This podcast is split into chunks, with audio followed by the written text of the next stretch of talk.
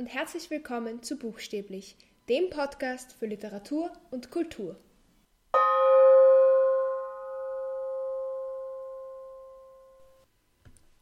Ich arbeite als Übertitlerin und total viele Leute fragen mich immer, was zur Hölle das denn eigentlich ist. Und deshalb ist das die nächste Folge von meiner Serie Berufe hinter der Bühne. Und ich erkläre euch, was ich da eigentlich so mache, wenn ich die Übertitel weiterschalte. Zuallererst einmal, was sind eigentlich Übertitel? Übertitel, man kann sich das irgendwie vorstellen wie Untertitel bei einem Film. Also ich glaube, wir alle kennen Untertitel bei einem Film. Ob wir jetzt den Film vollständig mit Untertitel schauen oder ob einfach, wenn jemand anderer plötzlich in einer Fremdsprache redet, das untertitelt wird. Ich glaube, wir alle kennen das. Übertitel ist im Grunde das gleiche, nur dass die im Theater und in Opernhäusern verwendet werden und quasi über der Bühne sind. Deshalb heißen sie Übertitel. Außer in der Staatsoper in Wien, da ist mittlerweile das System ein bisschen fortschrittlicher, sagen wir so. Da hat jede Person ihren eigenen Übertitelbildschirm, was dann eigentlich halt nicht mehr über der Bühne ist. Aber im Normalfall hängt so eine Tafel über der Bühne und da wird der Text drauf projiziert. Das heißt, das ist vor allem eben in Opernhäusern sehr gebräuchlich, weil da ja oft Opern auf anderen Sprachen gesungen werden und selbst wenn eine Oper auf Deutsch gesungen wird, ist es ja oft sehr schwierig zu verstehen. Das heißt, die Übertitel sind da, damit man eben versteht, worum es eigentlich geht. Und das wird eben entweder über der Bühnenmitte projiziert. So ist es zum Beispiel in der Volksoper oder auch in der Kammeroper. Es gibt aber auch ähm, oft so ein System, dass es quasi auf zwei, auf beiden Seiten der Bühne projiziert wird. Das ist zum Beispiel im Theater in der Wien so. Genau. Und man braucht jetzt diese Übertitel eben einerseits zum Verständnis, aber auch manchmal für die Übersetzung und zwar nicht nur eine Übersetzung, wenn jetzt zum Beispiel eine italienische Oper gespielt wird, dass wir, die Deutsch sprechen, verstehen, was damit gemeint ist, sondern vielleicht auch manchmal eine Übersetzung in eine andere Sprache, im Normalfall Englisch, damit Touristen und Touristinnen verstehen, worum es geht. Das ist zum Beispiel oft der Fall eben bei Stücken, wo viele Touristinnen und Touristen erwartet werden. Zum Beispiel in der Volksoper ist das der Fall bei Operetten oder bei zum Beispiel Sound of Music, Musical oder der Zauberflöte, wo man eben davon ausgeht, dass viele der Menschen, die sich das anschauen wollen, gar kein Deutsch sprechen und deshalb nicht verstehen, worum es da eigentlich geht. Und deshalb ist es dann englischer Übertitel. Oder bei den Salzburger Festspielen wird, soweit ich weiß, immer jedes Stück auf Deutsch und Englisch übertitelt, damit eben möglichst viele Leute verstehen, worum es geht. Diese Übertitel müssen natürlich geschrieben werden. Und gleich vorweg, das ist nicht mein Job, sondern das macht die Dramaturgie normalerweise von einem Theater.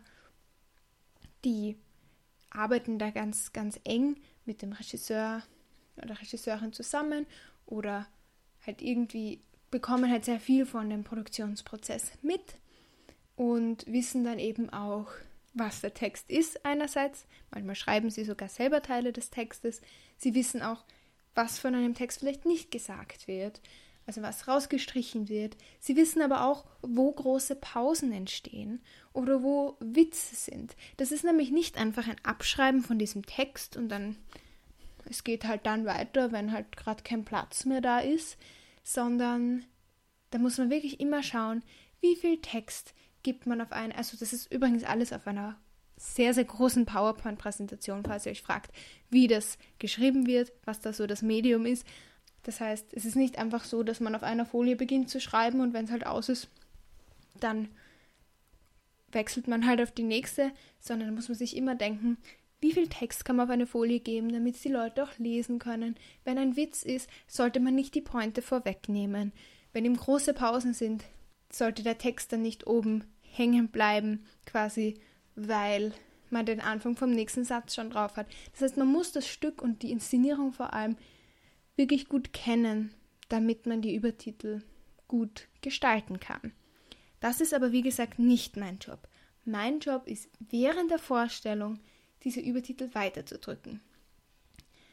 Ganz viele Leute denken, das läuft automatisch.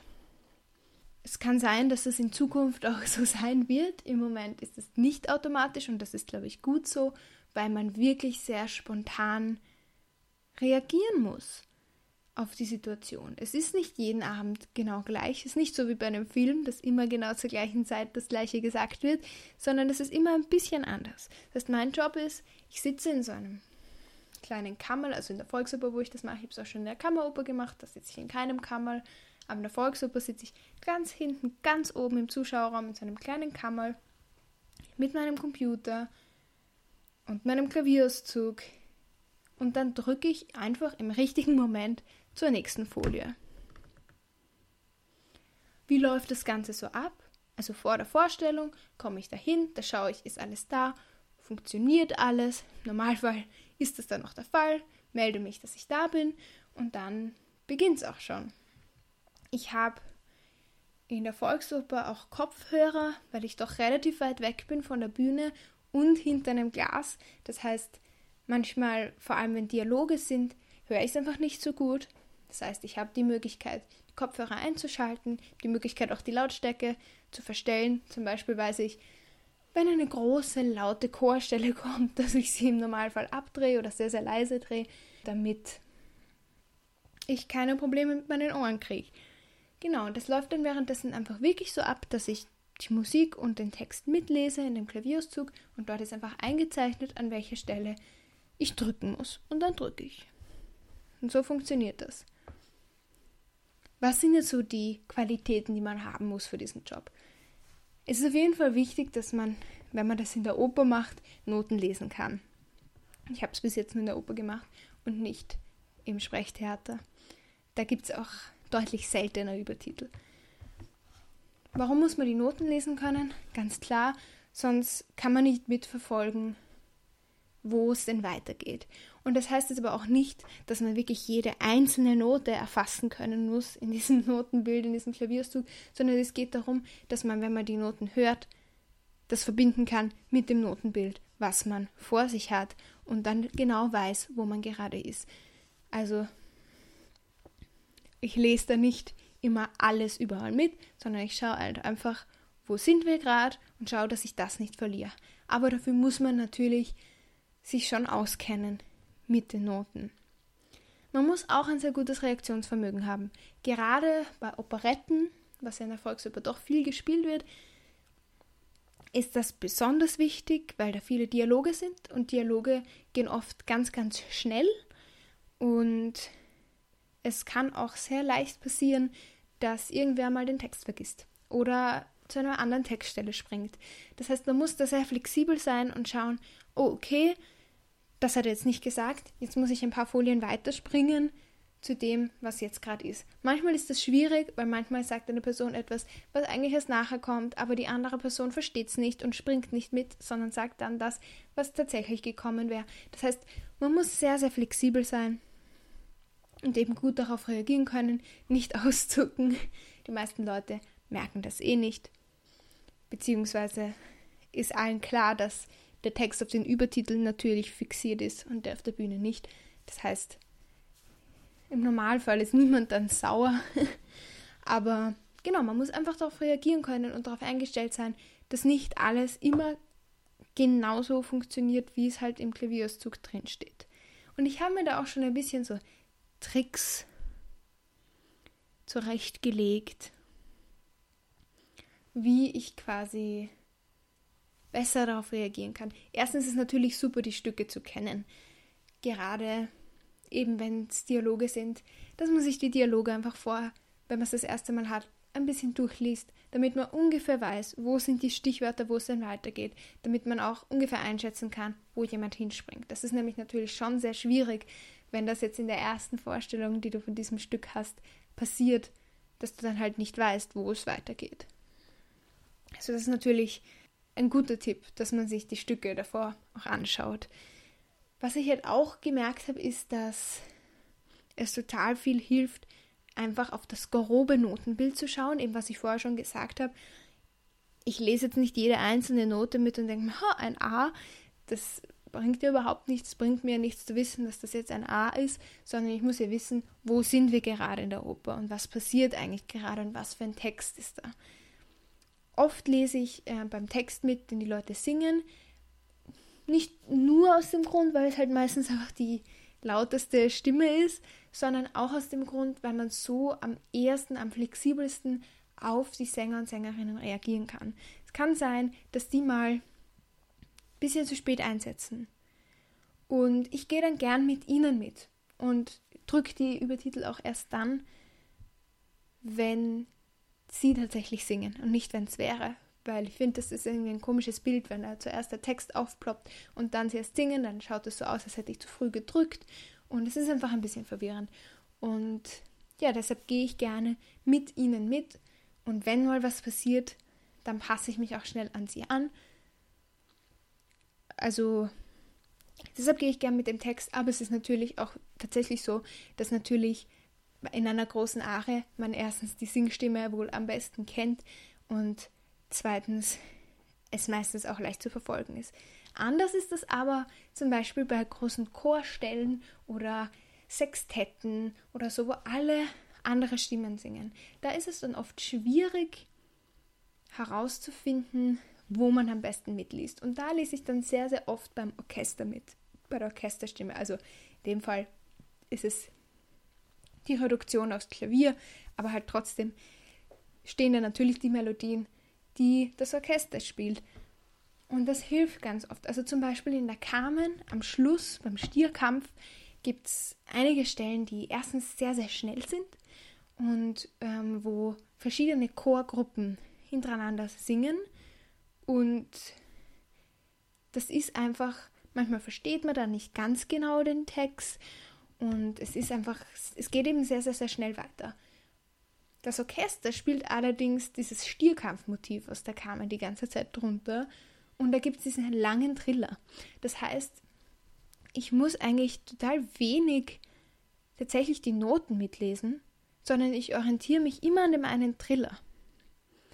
Und wenn dieser Triller ist, dann weiß ich genau, ah, hier sind wir.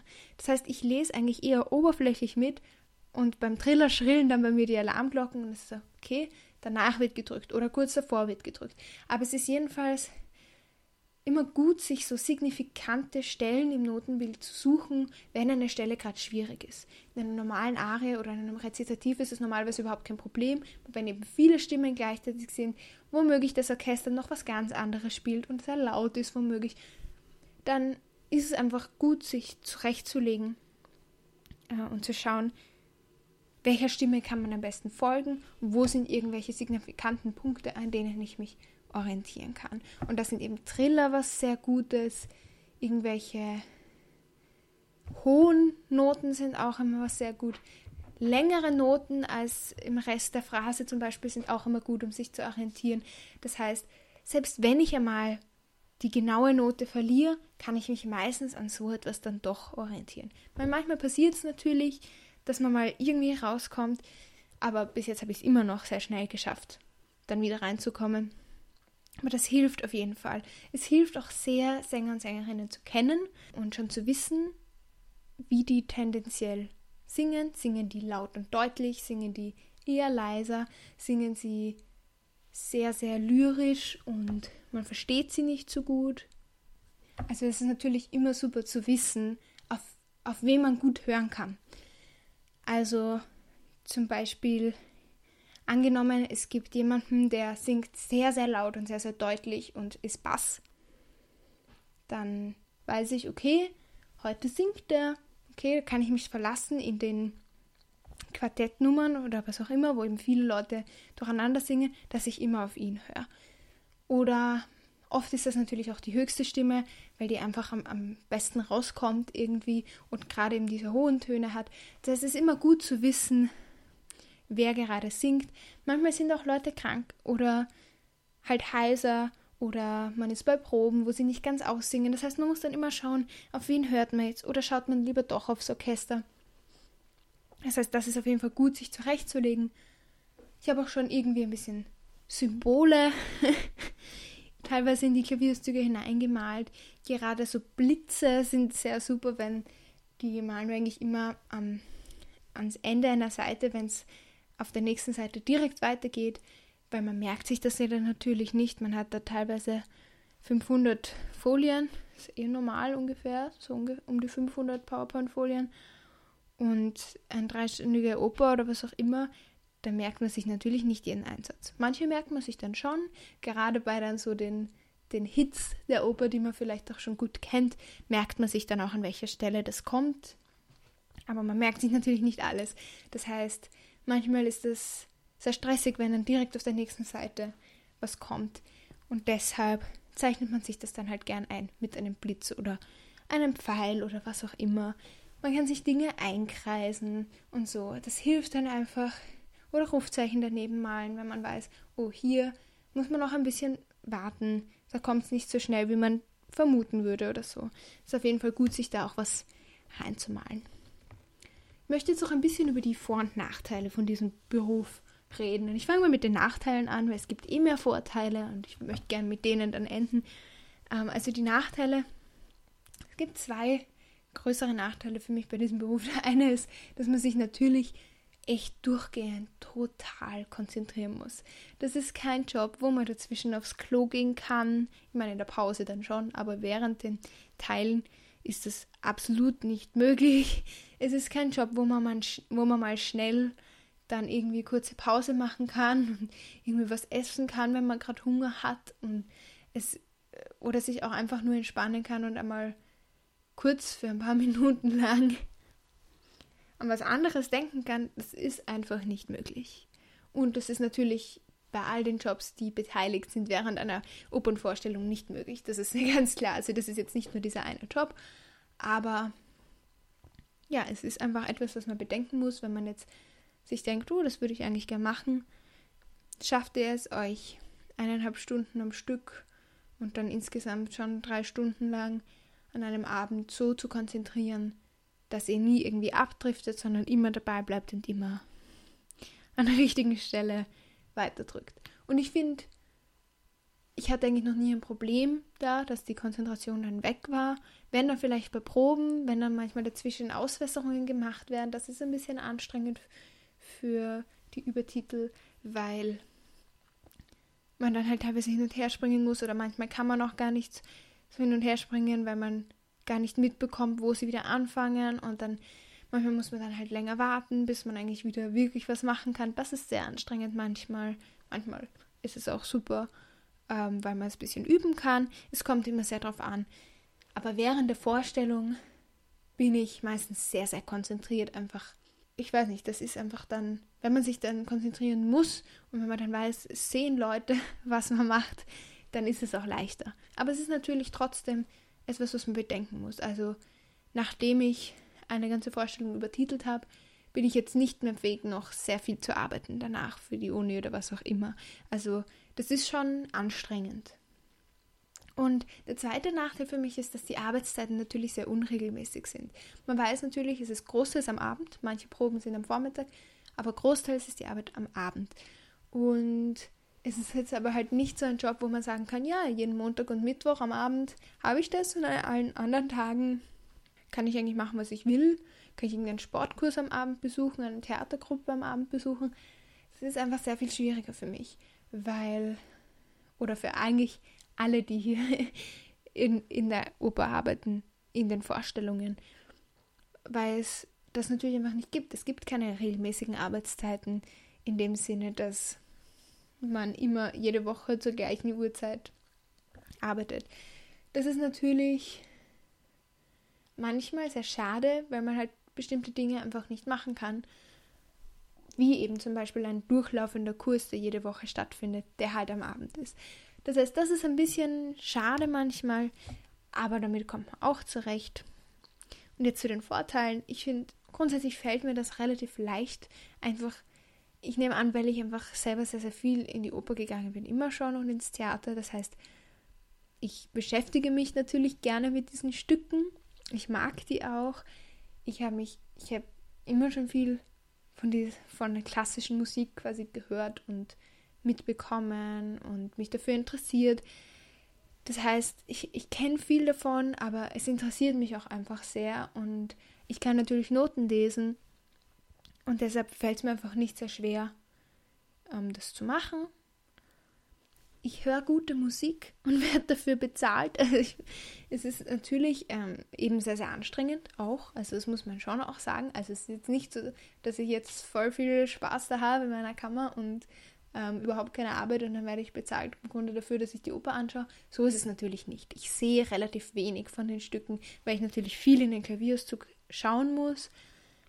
Aber ich höre natürlich trotzdem die Musik und gerade wenn dann halt Opern gespielt werden, die ich wirklich, wirklich sehr, sehr liebe, ist es natürlich wunderschön, wenn ich dann einfach während der anstrengenden Arbeit trotzdem diese schöne Musik höre, dann ist das eigentlich gleich so die Belohnung dafür. Das mag ich halt echt gern.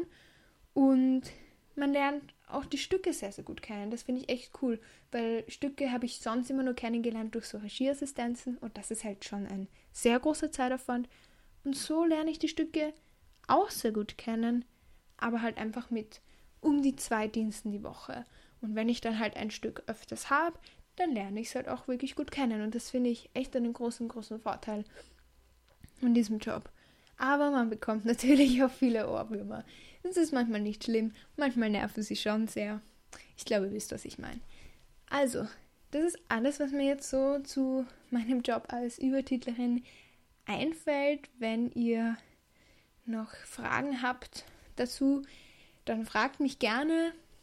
Aber ich glaube, ich habe jetzt ziemlich viel da verpackt in, in diese Podcast-Folge und kann ich immer alle Leute hierauf verweisen, wenn sie fragen, was zur Hölle ich da eigentlich arbeite. Genau. Wir hören uns dann das nächste Mal wieder. Ciao.